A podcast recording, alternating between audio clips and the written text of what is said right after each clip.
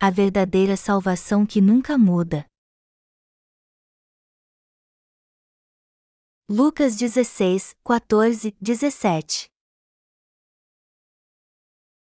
Os fariseus, que eram avarentos, ouviam tudo isto e o ridiculizavam. Mas Jesus lhes disse: Vós sois os que vos justificais a vós mesmos diante dos homens, mas Deus conhece o vosso coração, e pois aquilo que é elevado entre homens é abominação diante de Deus. A lei e os profetas vigoraram até João, desde esse tempo, vem sendo anunciado o Evangelho do Reino de Deus, e todo homem se esforça por entrar nele. E é mais fácil passar o céu e a terra do que cair um tio sequer da lei. Qual é a salvação que nunca muda? Eu quero meditar com vocês sobre algumas coisas do texto bíblico deste capítulo.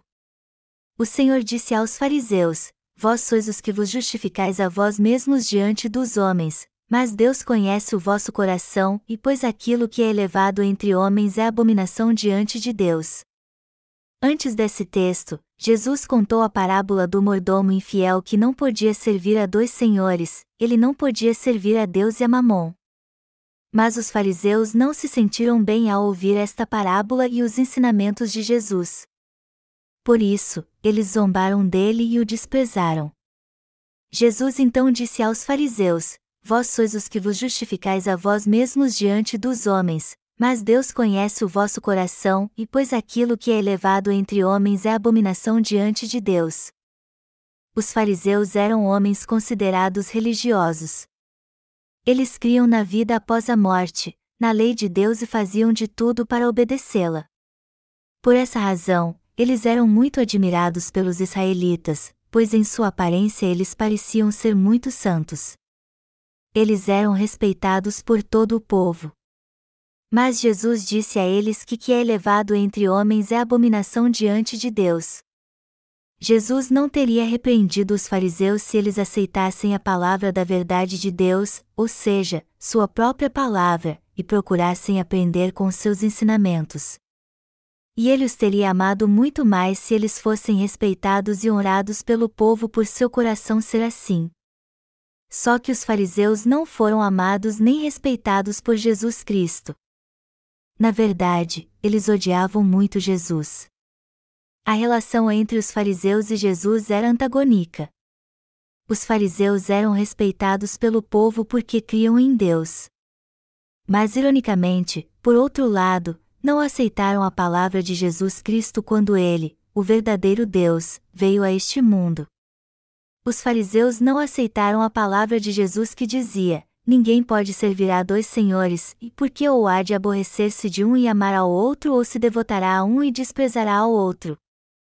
Não podeis servir a Deus e às riquezas. Lucas 16 horas e 13 minutos. Embora parecessem muito religiosos externamente, os fariseus gostavam mesmo era das coisas materiais. Foi por isso que Jesus os repreendeu dizendo que que é elevado entre homens é abominação diante de Deus. O texto também está dizendo que podemos ser odiados pelas pessoas do mundo se crermos na palavra da verdade de Deus. E este ódio na verdade vem dos falsos crentes. Em outras palavras, podemos ser odiados pelos falsos profetas e seus seguidores se crermos na palavra de Deus, mas, por outro lado, seremos aprovados e honrados por ele se não crermos na palavra da justiça de Deus e sermos fiéis à religião do mundo. Jesus disse claramente que quem é exaltado pelos homens serão odiados na presença de Deus. Aqueles que ouviram o Evangelho da Água e do Espírito na turma evangelística deste retiro para treinamento de discipulado e receberam a remissão de pecados não podem jamais se esquecer disso. Eu sei que há muitas pessoas hoje que vocês admiram e algumas que são admiradas por muita gente. É claro que deve haver alguém que pensa que não é admirado por ninguém por não se achar uma pessoa especial. Mas isso não é verdade. Há alguém que admira vocês e os ama por alguma razão. E a razão é que vocês conhecem o Evangelho, a palavra da verdade.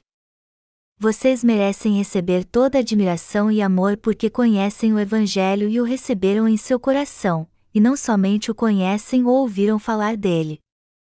Vocês são aqueles que verdadeiramente nasceram de novo.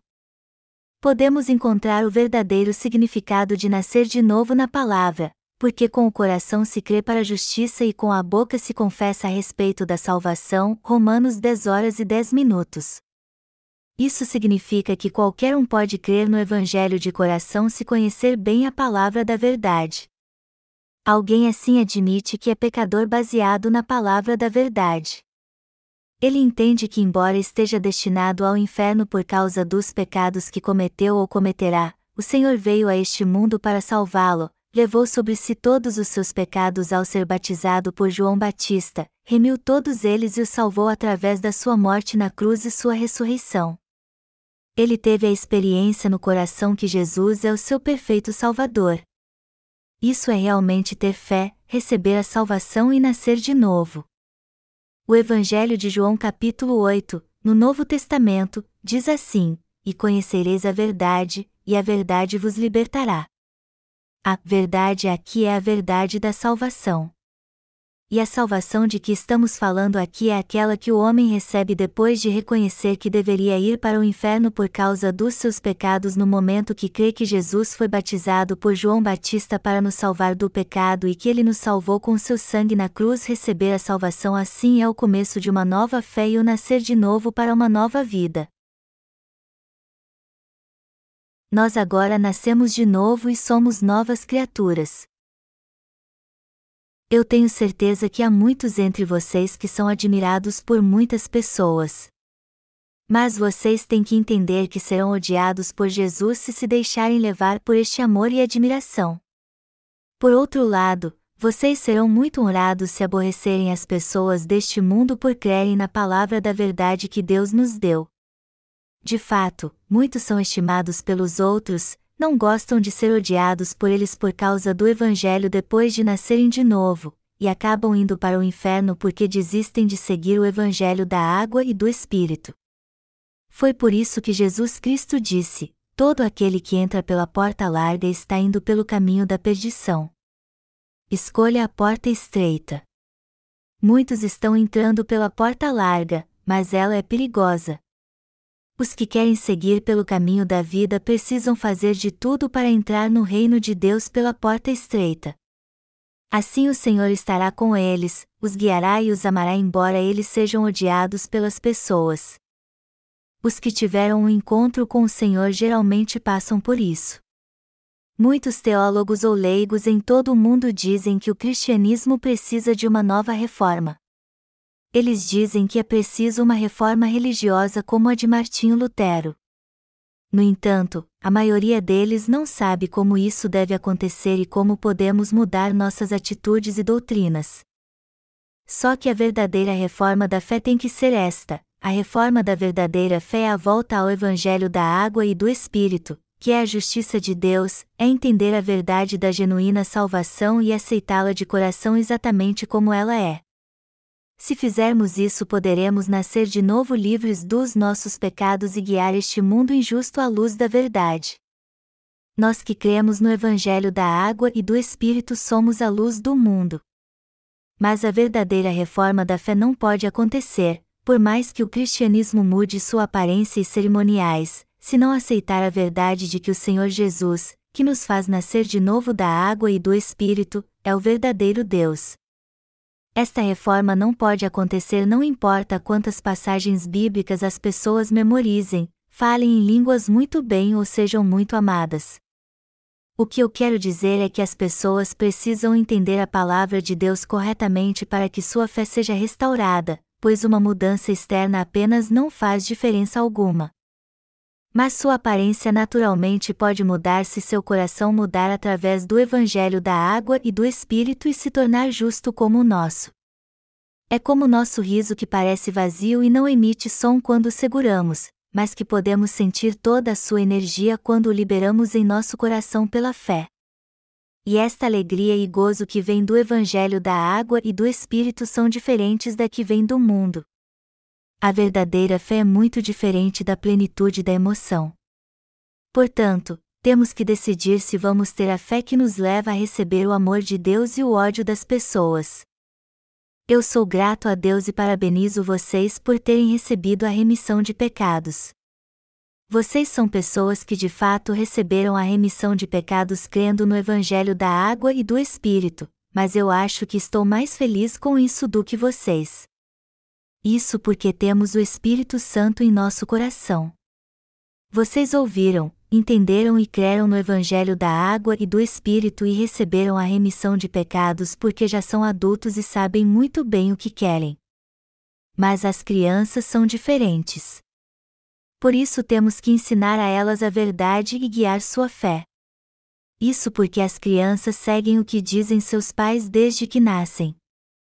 O Senhor disse: A lei e os profetas vigoraram até João, desde esse tempo, vem sendo anunciado o Evangelho do Reino de Deus, e todo homem se esforça por entrar nele.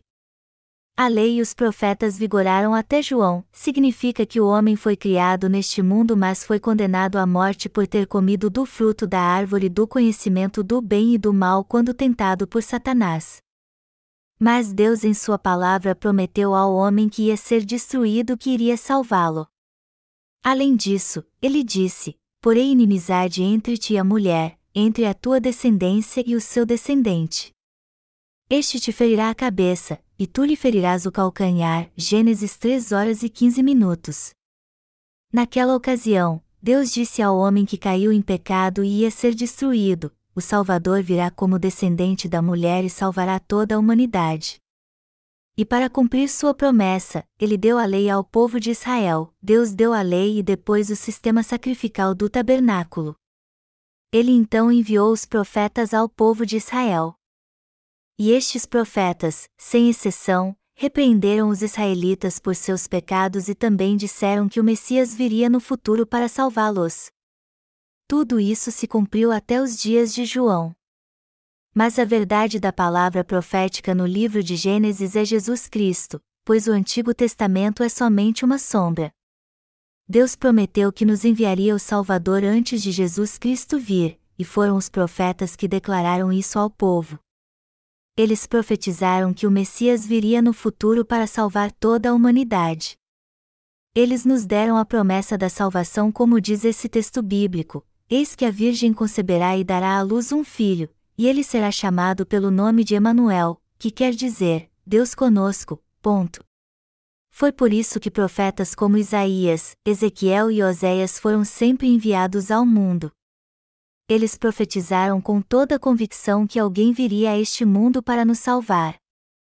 E Jesus realmente veio. E quando ele veio, João Batista, que era descendente do sumo sacerdote Arão, já tinha nascido seis meses antes dele. Além disso, já que o maior dentre os nascidos de mulher já tinha nascido, ele pôde cumprir o papel de transferir todos os pecados do homem para Jesus Cristo ao batizá-lo no Rio Jordão como representante de toda a humanidade. Através deste ministério, então, Deus cumpriu toda a justiça da salvação por amor a nós, o justo amor de Deus. João transferiu todos os pecados do homem para Jesus Cristo ao batizá-lo. Foi assim que ele tirou todos os pecados do homem através de João Batista. O Senhor assim salvou todos os pecadores ao levar todos os pecados do mundo, sendo crucificado, ressuscitando dos mortos e assentando à destra de Deus Pai. É por isso que as Escrituras dizem: desde esse tempo, vem sendo anunciado o Evangelho do Reino de Deus, e todo homem se esforça por entrar nele.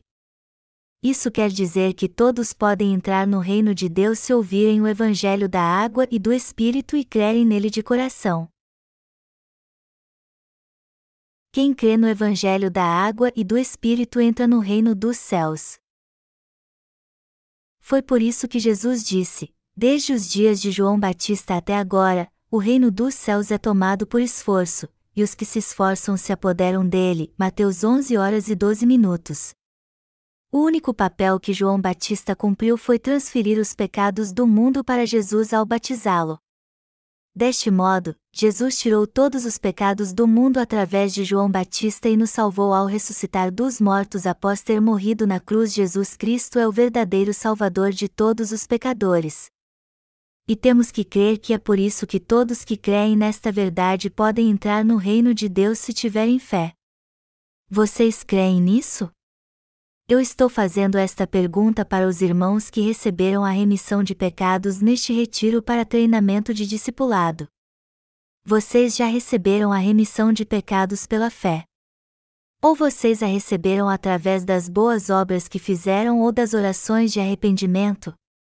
Nós recebemos a remissão de pecados porque ouvimos a verdade da salvação, o Evangelho que nos salvou, e cremos nele de coração.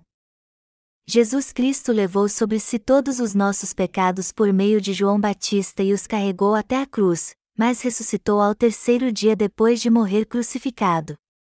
Vocês agora receberam a remissão de pecados ouvindo o Evangelho pelo qual Deus nos salvou e crendo nele. Esta é a salvação que recebemos pela graça. Esta salvação é o dom da vida eterna e a bênção que o Senhor nos deu. Mas só aqueles que creem na verdade da palavra de Deus é que podem receber este domingo. Outra coisa que Deus está nos dizendo no texto bíblico deste capítulo é que é mais fácil passar o céu e a terra do que cair um tio sequer da lei. Esse texto sagrado quer dizer que o mandamento de Deus, ou seja, a palavra da verdade, existirá para sempre. Esse texto nos diz que a verdade da obra da salvação que o Senhor cumpriu neste mundo jamais mudará. Vocês acham que esta verdade vai mudar? Eu vou perguntar de novo: o Senhor nos salvou só com seu sangue ou com a água, o sangue e o Espírito Santo? Ele nos salvou com a água, o sangue e o Espírito Santo. 1 João 5, 4 e 8. A palavra da salvação que Deus nos falou e cumpriu jamais mudará, mesmo que o mundo e todo o universo seja destruído. Além disso, o reino dos céus que Deus nos prometeu, ou o fato de Deus nos ter feito seus filhos, nunca mudará, sempre existirá. Algumas pessoas têm algumas dúvidas mesmo depois de ter recebido a remissão de pecados crendo no Evangelho da Água e do Espírito. Elas perguntam: como podemos receber a remissão de pecados somente entendendo toda a palavra de Deus? Nós recebemos a salvação se crermos de coração e entendermos porque Jesus Cristo morreu na cruz. Porque vocês dizem que recebemos a remissão de pecados não tirando um tio da palavra e crendo que Jesus veio a este mundo e tirou todos os seus pecados pela imposição de mãos de João Batista, levando os pecados do mundo e morrendo na cruz. Porque vocês nos induzem a crer que toda a justiça do mundo foi cumprida pelo batismo de Jesus, sua morte na cruz e sua ressurreição dos mortos. Tem pessoas que pensam assim. Mas o Senhor nos salvou mesmo com a água e o Espírito, e isso é uma verdade imutável. O fato de o Senhor ter apagado todos os nossos pecados de uma vez por todas por meio do Evangelho da Água e do Espírito e a palavra do Evangelho da Água e do Espírito que Deus nos disse muitas vezes nas Escrituras nunca mudarão. Isso quer dizer que o método da salvação ou a promessa da salvação que Deus nos deu, todas as bênçãos que Ele nos concedeu e todas as palavras que Ele nos disse nunca mudarão, mesmo se este mundo for destruído. A Bíblia pode mudar? A Bíblia também é chamada de cânon em grego, e significa vara de medir. E tudo pode ser encontrado nas Escrituras, como nossos pecados foram remidos, como nascemos de novo da água e do Espírito, quem é o Senhor e o que é nossa verdadeira natureza. Ela também nos diz como é o reino dos céus, o que há no céu e quem é o Senhor que ressuscitou primeiro. O Senhor disse: E é mais fácil passar o céu e a terra do que cair um tio sequer da lei. Todo mundo, independente de quem seja, será como dizem as Escrituras. Por mais que alguém seja grande do ponto de vista do cristianismo, ou se alguém crê nele por muito tempo, o destino de todo ser humano será como o Senhor disse. Independente do que João Calvino, o criador do calvinismo, disse, todos serão como as Escrituras dizem.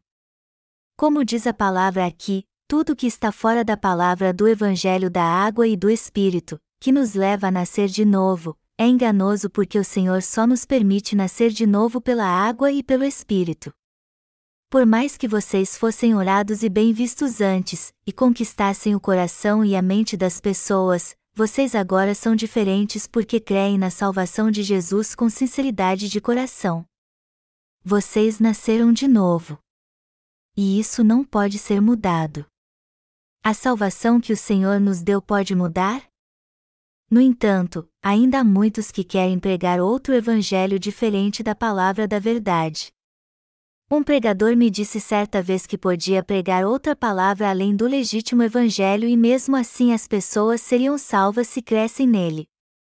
Ele e seus seguidores continuam pregando esta palavra.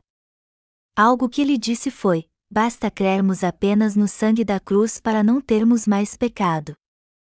Além disso, ele disse que se pregarmos o Evangelho para as pessoas, elas ficarão gratas por ele ter morrido na cruz por elas. Ele disse também que tinha certeza que estas pessoas recebiam a remissão de pecados crendo na salvação que ouviram na palavra. Mas eu refutei o que ele disse assim: tudo está bem claro quando lemos a primeira epístola de João, capítulo 5, versículo 6 ao 8, onde está escrito: Este é aquele que veio por meio de água e sangue, Jesus Cristo, não somente com água, mas também com a água e com o sangue. E o Espírito é o que dá testemunho, porque o Espírito é a verdade.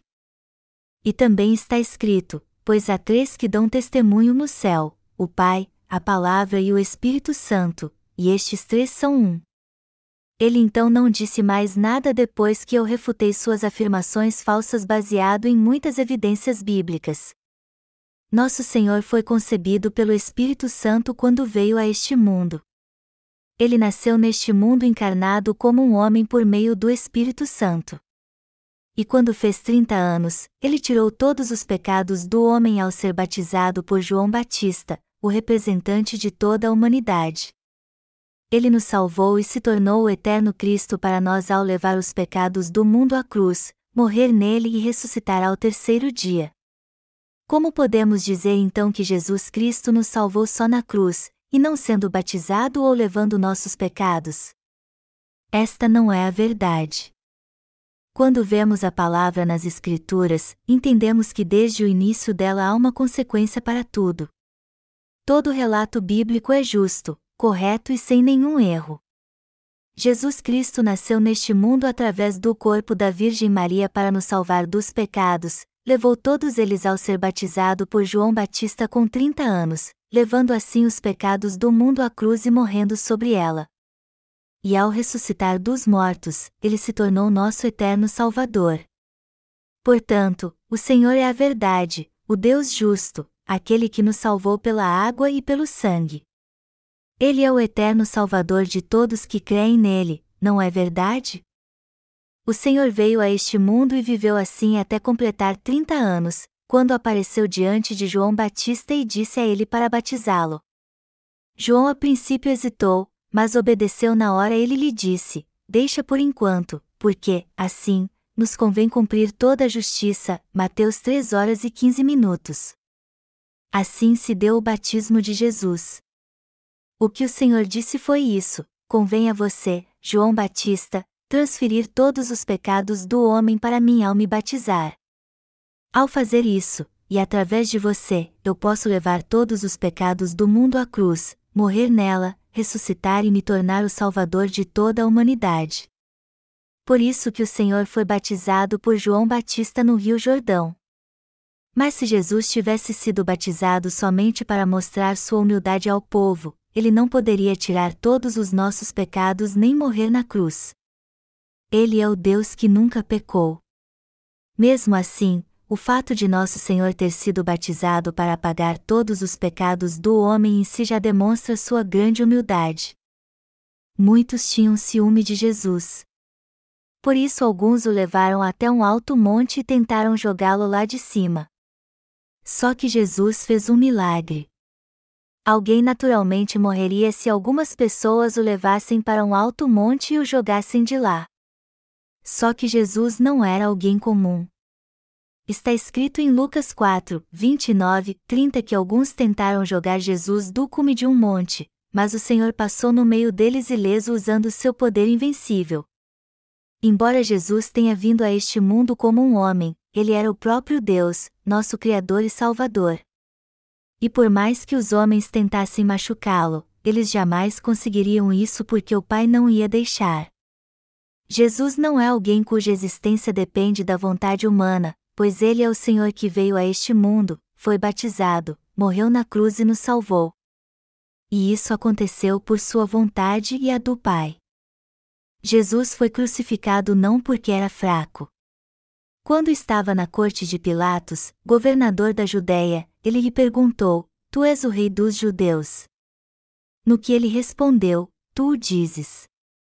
Então Pilatos lhe perguntou: Que autoridade tu tens, já que eu tenho autoridade para julgá-lo e soltá-lo se tu me disseres as coisas certas? Como Jesus tinha tirado todos os pecados do homem ao ser batizado, ele sabia que era o rei do reino de Deus e foi condenado por estes pecados. Ele sabia que o salário do pecado é a morte, e por isso enfrentou a morte de bom grado porque sabia que o homem não poderia escapar do juízo eterno por causa dos seus pecados se ele não fosse condenado por ele. Só que ele ressuscitou dos mortos ao terceiro dia e se tornou nosso eterno Salvador que está vivo. Vocês creem nesta salvação? Vocês não podem crer nas falsas doutrinas atuais do cristianismo, que diz que somos salvos só pelo sangue da cruz, e não pelo Evangelho do Espírito Santo. Nós temos que banir de uma vez por todas este absurdo de que o cristianismo é uma religião que dá mais importância à aparência das Escrituras. Temos que purificar tudo tirando o fermento velho, ouvindo a palavra da verdade que o Senhor nos deu. E quando nosso coração estiver purificado e mais alvo que a neve, poderemos finalmente ser os justos que possuem a verdadeira fé. Temos que ser pessoas de fé. A salvação que o Senhor nos deu é imutável. Isso jamais mudará. E eu sou muito grato a Deus por ter nos dado a salvação. Nós somos filhos de Deus. E por isso também somos propriedade de Cristo. Mas não podemos esquecer que apenas os que nascem de novo são filhos de Deus. Aqueles que não nasceram de novo não são de Cristo, ao contrário, pertencem ao diabo. E por isso o diabo faz o que quer com eles. Então, para concluir meu sermão agora, eu quero pedir a vocês que façam perguntas aos seus pais na fé sobre o texto bíblico de hoje, e leiam as Escrituras durante o tempo que nos resta neste retiro para treinamento de discipulado.